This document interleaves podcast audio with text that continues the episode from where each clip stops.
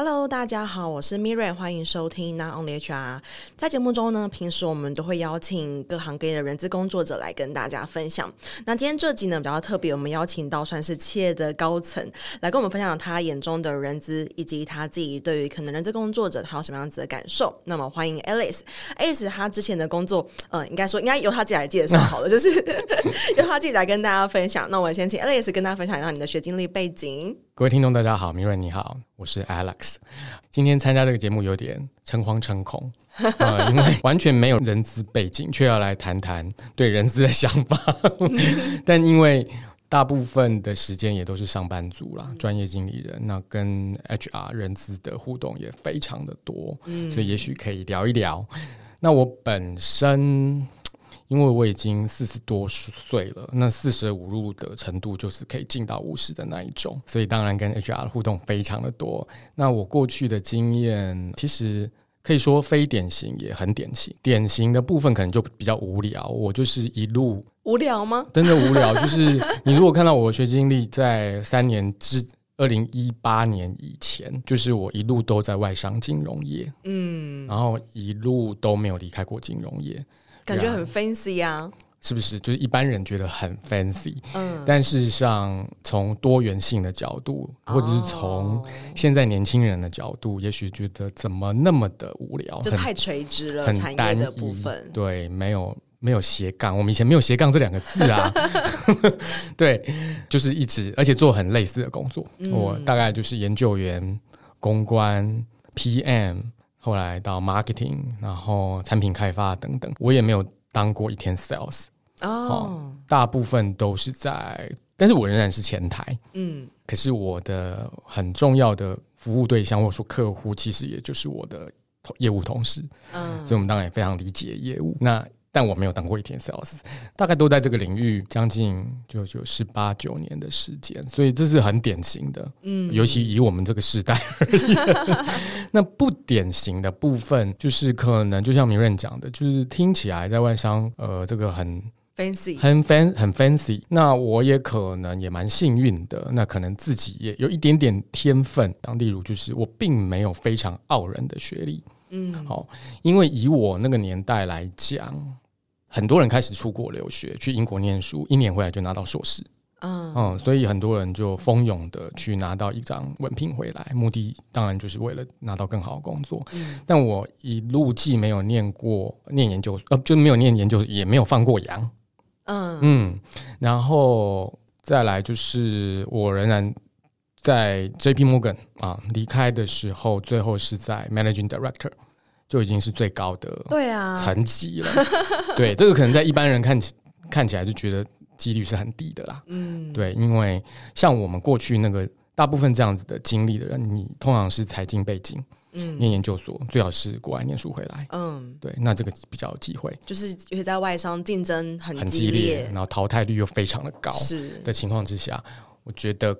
还蛮幸运的，嗯，嗯，但是可能也因为一些个性的关系，让我很不服输、不认输，然后输不起，然后觉得很怕丢脸，然后很在乎别人看法，因为这个特质反而让自己很拼命。哇，嗯，那这个过程才发现，其实好像自己也没有比别人差，嗯，甚至还比别人优秀一点。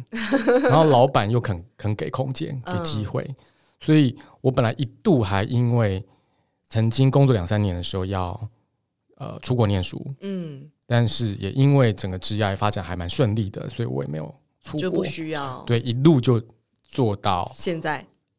三年前，三年前，二零一八年。另外一个不典型的部分就是，我竟然在做到这个位置之后离开了金融业，嗯，好，这也是很少数的状态，是，因为通常。机会成本就很高，对，嗯、超级高，对，超级高。那可是我那时候就是觉得，真的已经做很久了，大概快二十年的时间。其实那个产业的生态、游戏规则，我觉得都已经摸得很熟了。嗯，呃，我也看不出会有转变的，短期内会转变的可能。嗯，那我现在大概离开三年了，大概回头看，大概是一样。嗯嗯，甚至还有一点回头的感觉，这个产业有点回头退步的感觉。呃。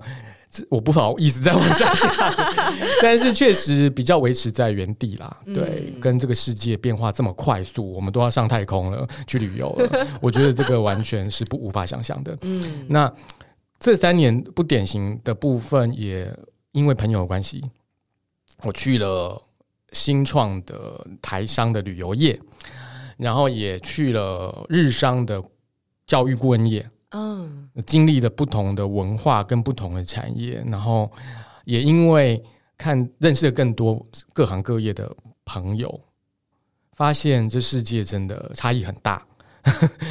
对，但我觉得给我自己的帮助很大，就是让我的在看待整个产业啊、呃、人生啊，厚度宽度都变得更厚实。大概就是这样一个经历啦。对。嗯，哇，真的很不容易，嗯、因为听到就是要从 JP Morgan 的最高层，然后退下来，然后这个机会成本真的是要有那个心脏很大颗，然后也 要有勇气跟那个就是决心，才能够做后续的这些决定。嗯，那我也蛮好奇，因为其实节目开头提到说，我会想要邀请可能 Alice 讲、嗯、分享更多，就是以你自己也是一个最高层的主管，嗯、那。我们自己 HR 就是我们 HR 工作者，我们最大的好队友，也是最大的客户，就是单位主管嘛。就是我们要推很多政策，我们要要不要 hire 什么人，这个人怎么样，我们一定都要得到单位主管的一个认同。嗯，对，所以。当然，就是最高层主管的建议，对我们来说是非常非常非常重要的一个 voice。嗯嗯、所以，很想了解，就是以你过去，无论是在 JP Morgan 或是在台商的新创旅游业，嗯、你自己过去在哪一些情境当中会跟人资部门互动到呢？我觉得大部分的时间互动的业务都还是在招募。嗯嗯，哦、找人招募的时候，那我自己其实，在节目前有跟 Miriam 有聊到啦，我觉得。整个台湾呃的环境对于 HR 不是很友善，嗯啊，就是被可发挥的空间很有限啦。那以我自己的经验而言，因为我长期都在外商的关系，那理论上以外商这个平台，它是非常成熟的，那分工也非常细致，理论上应该是功能非常完整，人资的功能非常完整。可是偏偏普遍外商在台湾的人口。哦，除非少数是有大量雇佣呃员工的，那例外，嗯、大部分都是比较精简。嗯，那也因为这样，HR 的功能也受限。对啊、呃，可能很多功能它是在台湾是不存在的，或是外包这样，就是外包哈。嗯、但是可能像薪资出勤这种比较机械式的，我觉得外包哦还蛮合理的。嗯、可是可能一些在地的，比如说教育训练啊，或者是员工关系，或者是 recruiting。有时候是台湾整个是没有一个人，外有一些大型的外商是一个人都没有。嗯，在台湾，他因为他可能都是放在香港，放在甚至放在中国。是，那其实台湾的人资有点变成什么？很像台湾同事对于整个集团的客服。嗯，AO 的角色。对，所以你就是招募，当然会找他帮忙。找一些呃管道或者 hunter 协助，那可是 performance 你的一些问题，global 的政策下来，然后透已经透过 email 电子的方式来来了解，告诉你说要怎么做怎么评估啊。但你这使用的过程中，欸，你就有问题，你才会问 HR，哎，欸，现在是怎样，如何如何？然后可能有这个新的制度下来看不懂，或者是不知道怎么执行，按打个电话，就就是有点像客服中心的角色，然后或者是绩效评估啊，promotion 的时候。一样，其实这已经制度都已经被建立的非常好。嗯、那台湾的 HR 就同样的，就是一个被询问的角色。角色，嗯。那所以我就觉得其实是有被弱化的。那这是外商的状况，但后来过去这几年，因为有一些其他产业的经验，理论上应该有完整的空间嘛。对。可是偏偏又受限于台湾的文化，可能是呃，对于人看待人才的方式，嗯。所以反而有大部分是限缩在。薪资啊，招募啊，出勤啊，这种非常呃执行面对入门，然后比较 routine 的工作，嗯、对。那但我们都知道啊，这是不专业的说法啦，就是哎，人资理论上我们还有中长期的人力规划，嗯啊，然后有员工员工关系，有教育训练，有健康福祉制度等等等，有各种功能。可是其实可能在台湾的公司，尤其是中小企业。的 HR 没有被赋予这样的角色，嗯，哎，那我想要问一题，就是我觉得身为一个人资工作者，听到公司的高层主管讲这个，我觉得非常的感动。嗯、真的吗？对，就是哦，原来就是当然主管们也是很想要让 HR 价值被发挥，并且他是相信 HR 是有这个能力能够做很多事情的，嗯、所以依循的这个。概念，我想要访问一下 Alex，就是、嗯、那你在过去的经验当中，有试图或者是尝试可能让 HR，不论是在你的权责内授权他们做更多事情，或者是 Voice 上面的人给 HR 做更多的一个呃权利或是决策的项目吗？我觉得这是 chicken and egg 的问题哦，就是说，当台湾普遍的这个环境没有赋予 HR 这样的功能跟空间的时候，HR 在看待自己的角色，好像也没有这些事哦。对，那所以当你期待你找到一个有这样能力的 HR 的时候，他可能也不会进到中小企业。嗯，他就觉得你可能要么你可能付不起，嗯，要么就是他不愿意在这样子的一个环境里面发展。是对，所以。是蛮困难的，所以你说我过去有没有经验说哦，从自己的角色或权责范围内可以更多空间？我有尝试，但是因为不像现在是自己是创业，嗯，呃，过去基本上仍然我刚刚讲说离开 JP Morgan 之后，基本上是朋友的公司，虽然有比较大的空间，但是其实资源也是很有限。嗯、那当你的整个资源这样排序下来，HR 通常没有什么 budget。我讲的 budget 是包含了，比如说我今天如果要做刚刚讲的那些，除了招募、聘用、出勤、行政这些工作之外，我如果要赋予 HR 更多的功能，让它完整化，我也不可能叫一个人做所有事情。对，那我就要更多的人。嗯，可是这时候老板是不是愿意投资？我觉得那是一个很大的问号。啊，原来如此。那是我觉得这是大环境的问题，我不知道 Miriam 是不是同意，但是我的观察是这样。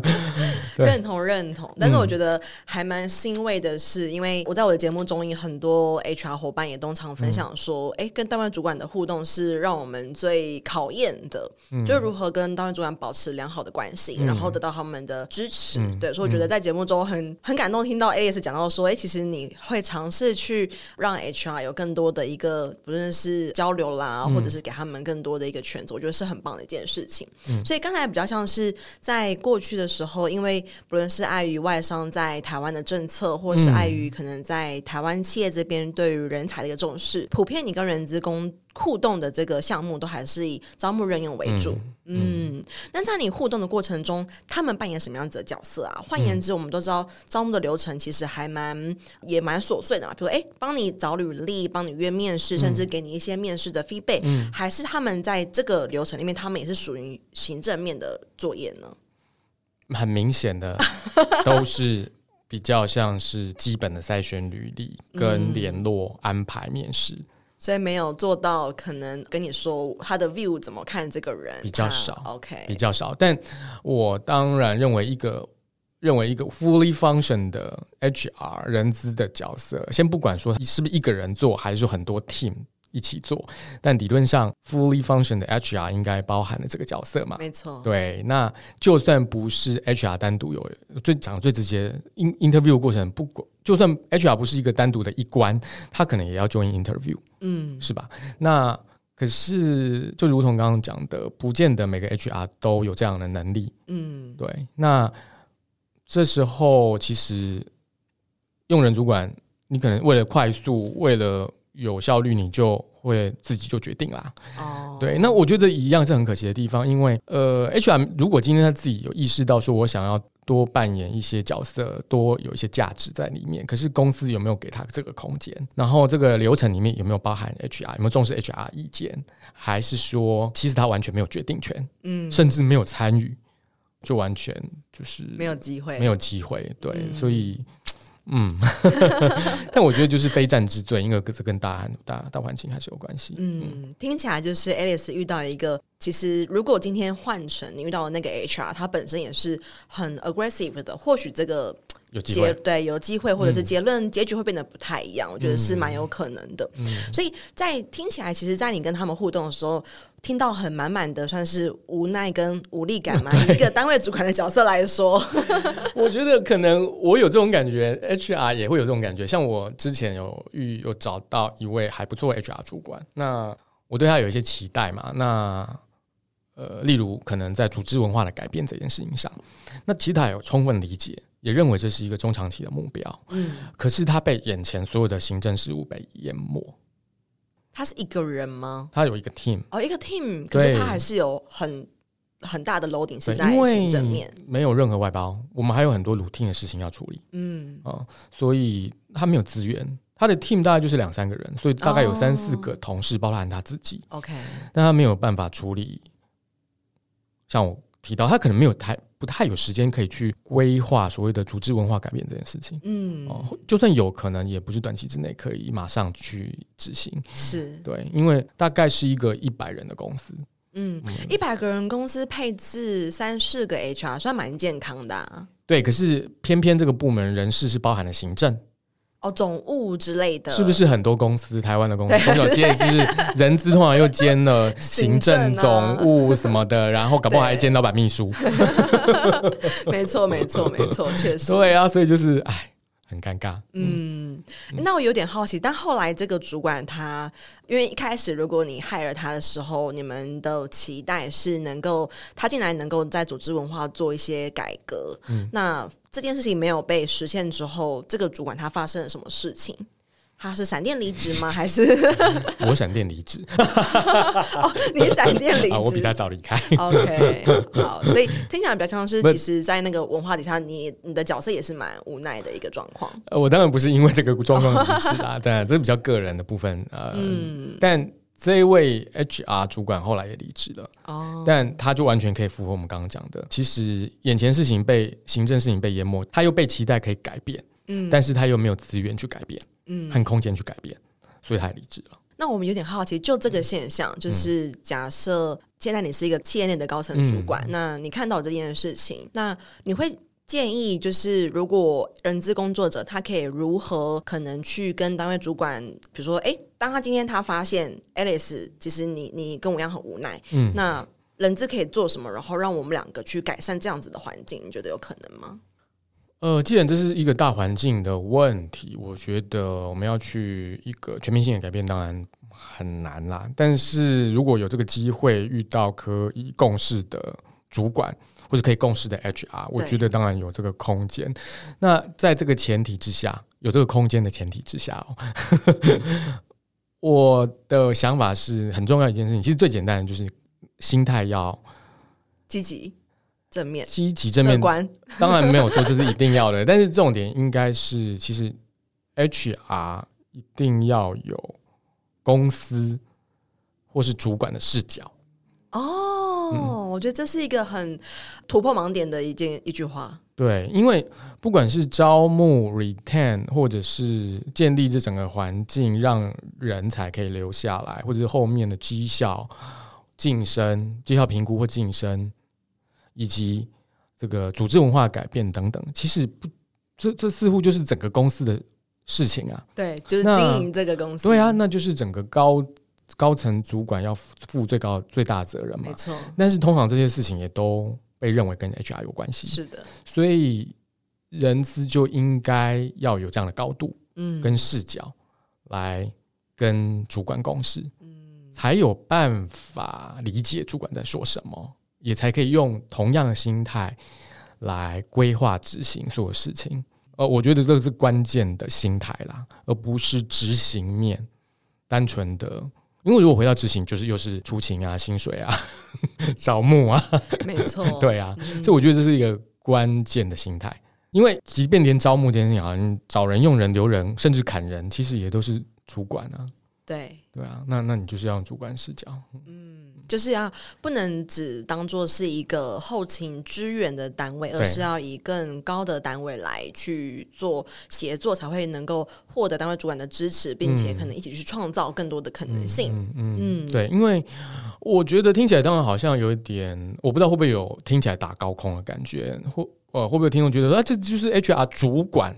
哦，可能是主管 level 的事情，可是终究而言，就是 HR 做的每一件事情都是跟公司高度相关，对啊，然后必须站在主管角度。所以，如果即便从很 junior、很执行面的时候就开始思开始思考，为什么公司会这样想，为什么主管会这样规划，那其实是有助于你提高那个高度，是跟扩大那个视野。那这对于我相信，对于未来的。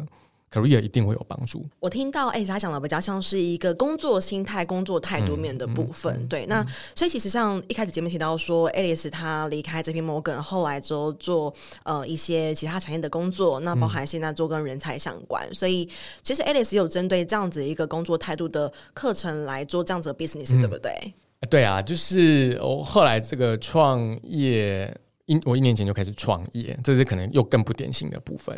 好、哦，那这个是一个人才加速器的平台。嗯，这当中其实有一些课程啊、哦，我们是简单说起来，其实当然有协助人才认识自己，那也有职缺媒合，然后还有课程线上的课程。嗯，那我觉得跟 HR 人资相关的，我们当然不是特别针对 HR 规划课程，是，但是我觉得这中间。既然刚刚提到说要有主管的视角、公司的视角，其实也很适合一些领导管理的课程。例如，我们有两门课，一个叫做谈选才、用才、留才。嗯，好，这堂课可能是在讲说找到对的人啊，怎么帮助新人快速上手，处理员工问题、员工，以及怎么跟。很明星很难搞的员工相处，甚至就是说有没有 succession plan 啊，deputy 的机制等等，这都算是选材、用才、留才。可是这都跟 HR 高度相关。没错，虽然我们在规划这些课程的时候是一个比较 general 的角度，如果作为主管，你一样要有这些思维。可是其实就是 HR 的日常。没错。那另外有一门课是在讲团队管理与文化。好，那怎么建立团队？怎么打造团队的凝聚力？奖励跟激励不一样啊，或者是说绩效的评估的成败如何啊？怎么评估比较好？如何改变文化？那这也都跟 HR 高度相关。嗯，所以我觉得这个平台上面有一些课程，其实跟 HR 是我觉得有，即使不是为 HR 专门设计，但却适合适合 HR 的。对 对。如同刚才提到的，就是 Alice 她说到说，其实人资不管你是专员、你是组长、主任、主管，其实你都必须要把自己当做是公司经营的那个角度来看。嗯、所以，像是呃人才加速器，就是 Alpha Plus 这边它的课程有关于谈选才、用才跟留才，嗯、那就是能够完全让人资能够透过这个课程知道说，原来在做这件事情的时候，单位主管他在想什么。对，因为很多时候可能我们在上人资的课，我们是谈呃上一些执行面。上一些工具，上一些可能，比如说我们的流程设计啊、步骤啊等等的。但其实我们在协作的过程中，应该说我们的工作现场，我们的另外一个好伙伴就是单位主管。是，所以我们。如果能够透过课程，或能够透过更多当主管的现身说法，嗯、说说说他们呃谈谈看他们自己对于这样子一个呃选材用才留才他们的看法如何？我觉得对人工作者会有蛮多的帮助，嗯、就是不用在那边好像在猜那个盲盒一样，就是哎、欸、这个主管他的是到底是 bingo 还是就是不不 OK 这样的，所以我觉得是很棒的一件事情。那刚提到说，其实就人资这块来说，你自己目前也是一年前开始创业，嗯嗯、那以一个创业角度角度来说，你会如何去评估你现在的组织里面会想要什么样子的 HR？Maybe 是软实力，Maybe 是他的专业面、技术面，你有什么样子的想法吗？因为现在是创业的方向嘛，那如果一定要谈需要什么样的 HR 人资的话，我会说这应该是一个战略型的人资。嗯，哦，那必须要有中。长期的人力规划的能力，哦，因为应该这样讲，我们可能包括我在内，或者很多同事可能都专注眼前的打在打仗啊，业务面对，然后可能要先活下来再说嘛。那可是对于这个 HR 来讲，他可能要想远一点，就是短中长期的人力的配置是如何。嗯、那如果现在找不到完美的人，那要怎么来应应？例如，我举个例子，我最近就有一个不合理的期待，就是希望找到一个完美的 CTO，完美的技术长。对，就是说他最好是可以当 PM，又可以 coding，然后可以 cover 前端、后端，然后是全端，然后又有 growth mindset，那又可以带人。现在没有人，先自己做，但是以后又可以有。呃，跟着公司一起成长，哪要有新创的思维，要有 business sense，又要对这个产业要有一点热忱。请问这个人存在吗？你该不会还要会敏捷什么之类的？对，我说这是我的幻想，或者是我完美的人选嘛？是有没有可能有，但不见得找得到。嗯，好，那因为这还是靠很靠缘分。好，那如果短期之内我是找不到这样的人的话，那如果一个专业的 HR，他可不可以协助我来思考说，那我要怎么配置？如果不是一个人，那有没有可能让两用两个人来合作互补的方式？嗯等于说他在用材规划了这一块，对。每一个呃扣打就是员员额的工作内容、工作的配置，甚至职位的分析。对，所以因为他可能是他也必须对公司的业务有一定的理解，嗯、对于这个职务，对，然后对这个职务本身需要的一些技能也有一些初步的理解，嗯，他才能跟我讨论这件事情。啊，那有时候甚至用人主管还不见得那个知道那个专业技术是什么，嗯，可是就会要求 HR 要求人资说，哎、欸，你去把我这样的人找来，但到底是不是合乎实际，不知道，嗯，对。那如果 HR 也可以扮演这样的功能，那当当然就很棒。像我刚刚那个例子，就是说这样的人如果真的存在，也许那个成本也很高，对。那我是不是可以用两个人来合作？但是其实成本是一样的，嗯，甚至。搞不好还低一些，对，但我能满足短期的需求。好啦，但我满足了短期需求之后，不会永远长这样。如果公司在成长，业务在成长，那接下来呢？那如果一个我期待的人资长，战略型的人资，他应该可以协助这一件事情。嗯，那除此之外，就是人找进来了，一一样，我们前面提到很多，还有很多事情，比如员工关系啊，然后怎么建立更好的这个环境，不管是软性、软体部分，或是看得见的设备环境的部分，它可能可以比我想的更多、更完整。嗯，那通常。在中小企业新创里面，这种事情在没有一个专业的 HR 的时候，就是老板自己做。对。但怎么做呢？就是第一个，你看你是不是很重视；第二，你就是你有没有想到，是不是？其实就是老板自己在做这些事情。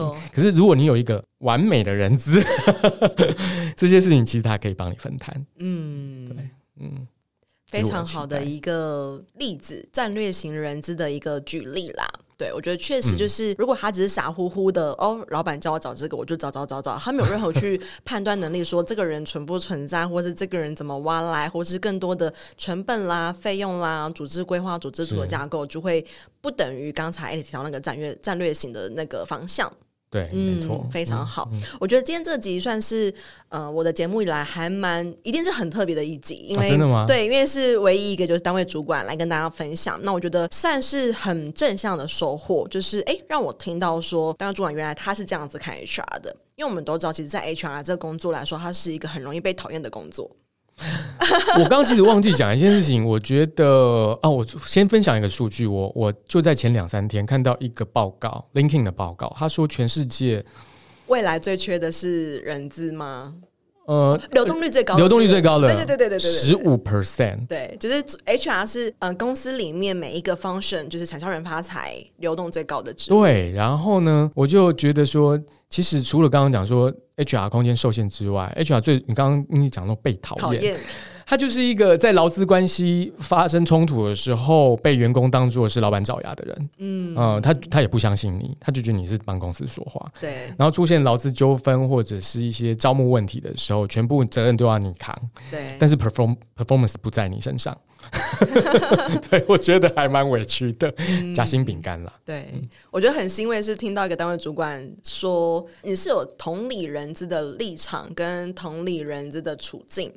对，因为像刚提到说，很多单位主管觉得说，呃，HR 就是，嗯、呃，好像就是可能很多负面的评价啦。嗯，对。但我觉得今天很棒的是，听到，哎，其实很多单位主管 maybe 他们心里的声音可能都跟 Alex 一样，只是他们没有表现出来，他们没有表现说，他们其实也是很期待人资可以 do something 就是 different，或者是可以做一些什么不一样的。表现跟我们过往是不一样的事情，对，所以我觉得自己还蛮棒。那刚才很棒的分享是，其实 Alex 有一个课程，有两个课程是从单位主管的角度来跟大家分享，跟不论是工作者、跟单位主管、嗯、跟人资工作者分享一下，我们要如何做到选才、育才跟诱才，以及我们团队建立的一部分。嗯、那我都会把相关的资讯放在我们的节目资讯栏，包含呃，可能 Alex 这边的一个个人资讯，还有我们 Alpha Plus 的资讯。好，嗯、那下一集呢，我们会想要聊聊关于 Alpha Plus 这个平台的内容。那我们下期见喽，拜拜，谢谢。